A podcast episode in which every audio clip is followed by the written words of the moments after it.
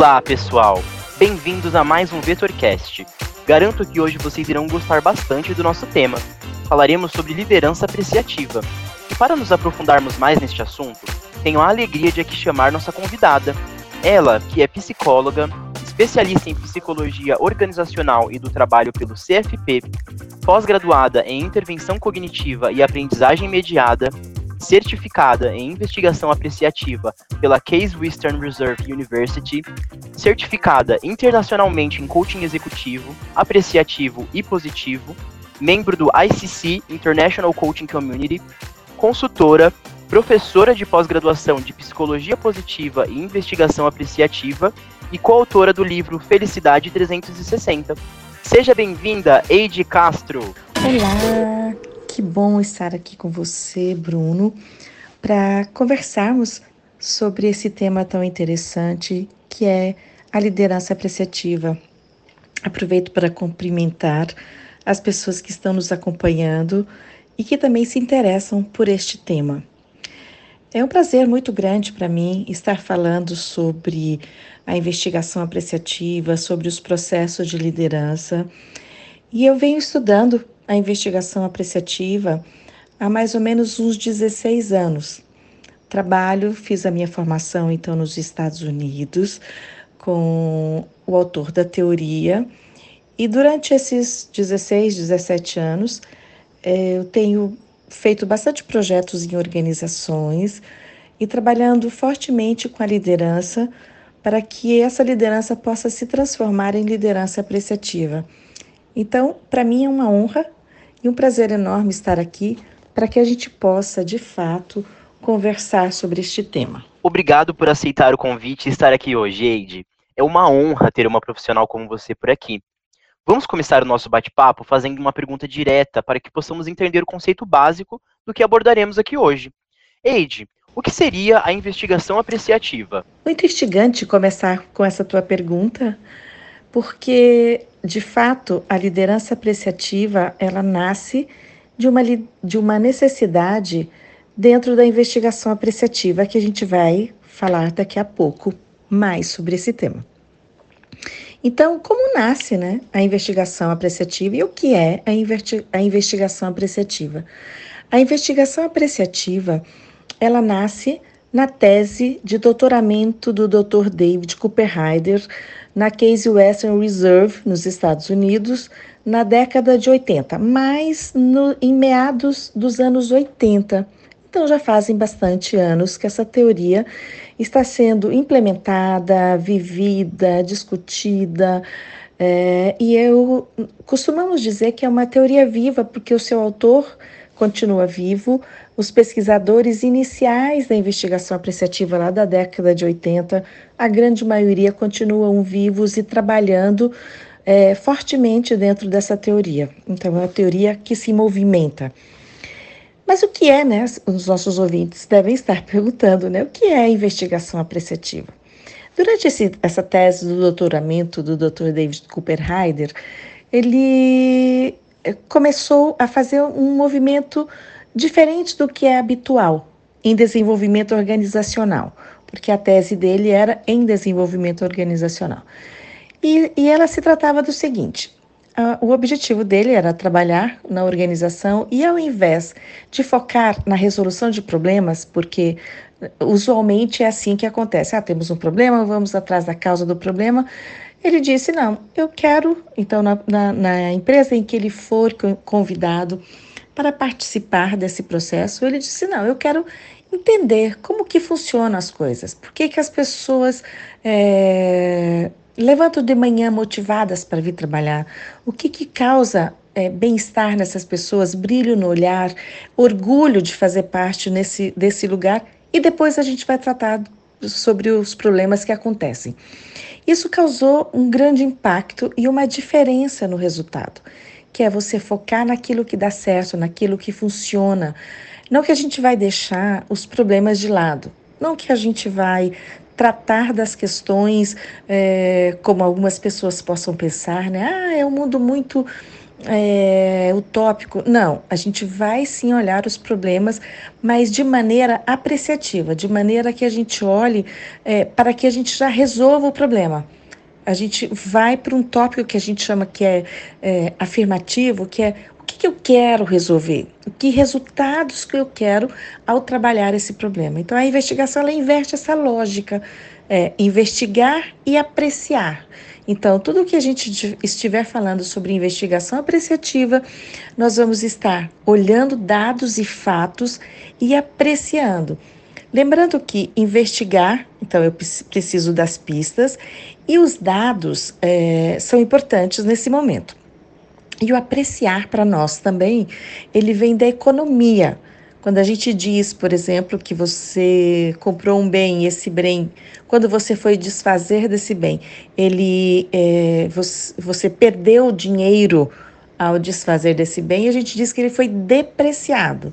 Então, apreciar é subir em valor, é você investigar, pegar os mínimos detalhes para depois você subir esse em valor e dar o valor que de fato essas coisas que você está avaliando, investigando, merecem ter. Agora que sabemos o que é a investigação apreciativa, você poderia nos explicar mais sobre a relação da investigação apreciativa e a liderança apreciativa, Eide? A liderança apreciativa, Bruno, nasce de uma necessidade de que os líderes precisavam estar é, formados, inteirados do processo da investigação.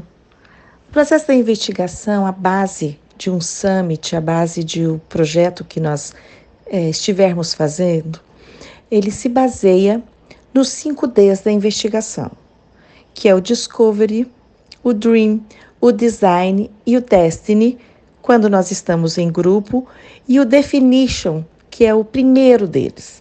É o primeiro que nós sentamos para investigar, sentamos para ver o que nós queremos e é necessário que nós tenhamos um líder inteirado com os processos da investigação, que ele participe ativamente dessa construção do que nós queremos para o processo de investigação, bem como como que esse líder precisará de receber tudo o que foi preparado durante o processo da investigação. Então, a partir de, de descobrir né, e redescobrir o que tem de bom no lugar que a gente tá, está, o que, que faz o nosso olho brilhar, o que, que temos de valor, uma vez que a gente ilumine tudo isso, o que que esse grupo ousa sonhar com o futuro para manter tudo que a gente tem de bom e ainda ajustar aquilo que não está bom para o futuro. Essa é a fase do sonho. Nessa fase, o papel da liderança apreciativa é super importante para valorizar e para fazer esse contrato com todas as pessoas participantes do que, que vem pela frente. Uma vez que sonhamos juntos, vamos para o planejamento. Esse planejamento é o que vai dar base para 12 meses, 18 meses de processo de implantação de tudo que foi levantado durante esse processo grupal. Para isso, precisamos novamente de um líder que, ao receber toda essa demanda, ele leve a sério essa demanda e inicie essa implementação dessa demanda. Então, a importância e a relevância de nascer esse processo da liderança é justamente para ancorar a implementação da investigação apreciativa.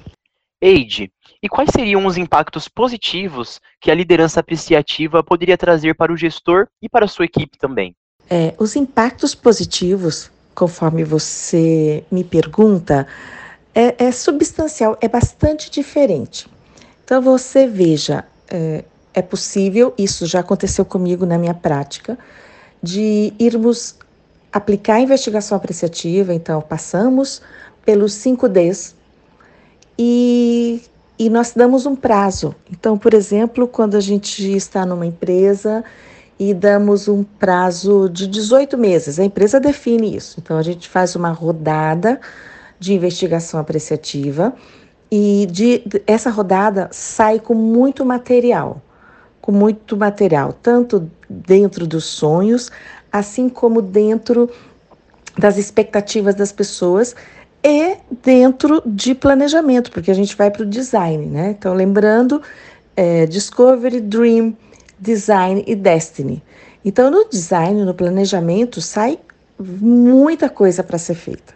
Então, como eu disse a vocês, é, é, já aconteceu comigo, inclusive, de que eu volto numa organização e que as pessoas, a liderança, não fez absolutamente nada com todo o material que foi produzido. Então vejam vocês, é, eu sempre digo aos líderes, se não for para nós implementarmos, e se não for para pelo menos nós darmos uma resposta às pessoas que participaram, então é melhor que a gente nem faça um processo de investigação apreciativa. É, não que a gente vá é, responder todas as demandas e desejos das pessoas, claro que não, porque nem tudo é possível. Uma grande parte nós podemos fazer, mas ainda aquilo que não é possível, a gente precisa de responder. Precisamos de dizer o porquê, porque se eu perguntei e recebi uma resposta, é importante que eu me posicione. Então, é essa formação, é esse papel apreciativo de subir em valor o que foi feito, o que foi produzido, é que vai trazer essa diferença. Ficou claro que a liderança apreciativa se trata de uma prática única. Você poderia nos contar quais as principais diferenças da liderança apreciativa para os formatos mais convencionais de gestão? Gostaria de responder essa sua questão lembrando uma frase do Peter Drucker que disse ao Dr. David. O Dr. David, estando com ele já bastante idoso, é, vocês sabem que ele trabalhou até os 99 anos de idade numa pro, produção incrível. E ele pergunta a, ao Peter Drucker qual que seria o papel da liderança. E ele diz para o Dr. David: é simples.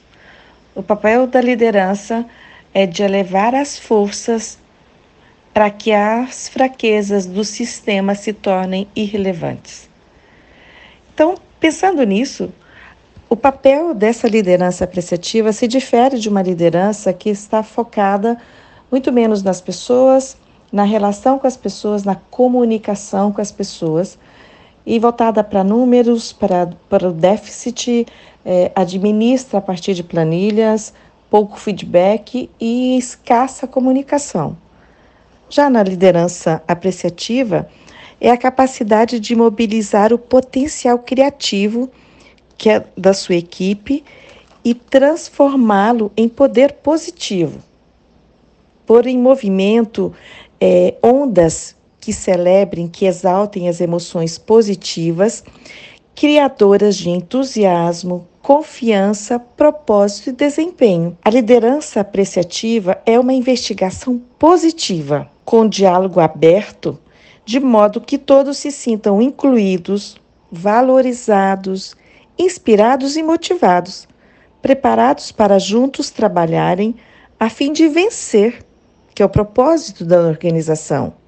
E o papel da liderança é de elevar, então, essas forças desse sistema, as forças da equipe, para que as forças sejam maiores do que as fraquezas e a partir delas, na verdade, se caminhe para ter um bom resultado organizacional. Eide, tendo em vista esse papel positivo que o líder pode trazer para a vida de seus colaboradores, quais características são importantes para quem deseja desempenhar esse papel como líder apreciativo? É bastante importante desenvolver uma capacidade muito grande de empatia, a capacidade de ouvir genuinamente as pessoas, porque a investigação apreciativa, que é a base, né, a estrutura da liderança apreciativa, ela se dá por conversas, inicia-se com conversas, se transcorre por conversas e termina com conversas, com diálogos.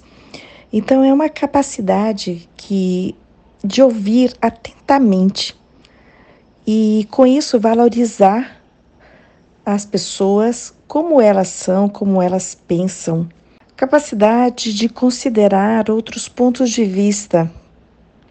E com isto eu, eu atribuo às pessoas, as pessoas da minha equipe, uma confiança, para que elas tenham confiança de se expressar. Eu crio esse ambiente, na verdade, propício à expressão, e ainda que as pessoas, os, as pessoas da minha equipe, as pessoas do grupo em que eu estou, não, não digam aquilo que eu espero enquanto líder, mas que as pessoas saibam que elas serão ouvidas independente de qualquer questão. Então, isso gera um ambiente de diálogos profundos. É, não tem medo de falhar e aprender com essas falhas. Não é só a falha, ah, falhei, tudo bem, não, mas que é, ter a humildade de olhar para as suas falhas e aprender com elas também é uma grande característica. A crença genuína, eu diria, genuína mesmo, profunda, inteirada, né, que todos nós temos potencial. E ao, a, a, ao ter essa crença que as pessoas têm potencial para florescer, eu, vá, eu, eu, como líder, vou agir, na verdade, é, transmitindo isso para as pessoas. Então, as pessoas vão sentir que eu acredito nesse potencial e que as pessoas estão só na espera, na verdade, de, desse ambiente criado, né, de conversas, de diálogos, de produtividade, para que emerjam, na verdade, e para que as pessoas floresçam de verdade. Então, eu acredito nisso. E ver, então, esse potencial, mesmo quando as outras pessoas não veem. Então, assim, é um, é, é um, é um líder focado na conversa, no diálogo, no interesse genuíno pelas pessoas, em saber que se lidera pessoas, seres humanos e não máquinas, planilhas de Excel. Acho que esse é o, é o grande diferencial que eu posso uh, relatar aqui. Tem vários outros, né? Mas eu, eu creio que assim os mais fortes, os mais relevantes seriam ligados a esse processo de uma escutativa fina e delicada. Eide, tendo em vista esse papel positivo que o líder pode trazer para a vida de seus colaboradores, quais características são importantes para quem deseja desempenhar esse papel como líder apreciativo? Eu que te agradeço muito né, essa oportunidade de trocar um pouco sobre a liderança apreciativa, uh, o papel desse líder interessado, motivado em ouvir pessoas, em dialogar com pessoas e criar um ambiente em que floresçam as qualidades e as forças do sistema para que eles produzam coisas boas, interessantes e que chegue ao resultado esperado por essa liderança e equipe. Um grande abraço para você e para todos os nossos ouvintes. Até mais. Eide, gostaria de agradecer imensamente pela sua contribuição hoje aqui no VetorCast. Obrigado por esclarecer tantos pontos e nos ajudar a compreender mais sobre esse tema tão interessante. Espero ver você aqui em breve novamente. Obrigado pela participação, Eide. Pessoal, por hoje é só. Obrigado por terem nos acompanhado mais uma vez. E lembrem-se, nos sigam nas redes sociais para ficarem por dentro de todo o nosso conteúdo. No Instagram, arroba Editora, no Facebook e no LinkedIn, Vetor Editora. Ah, e não se esqueçam de seguir a Eide, nossa convidada, no Instagram dela, arroba Apreciarte. A Vetor Editora, presente na sua vida.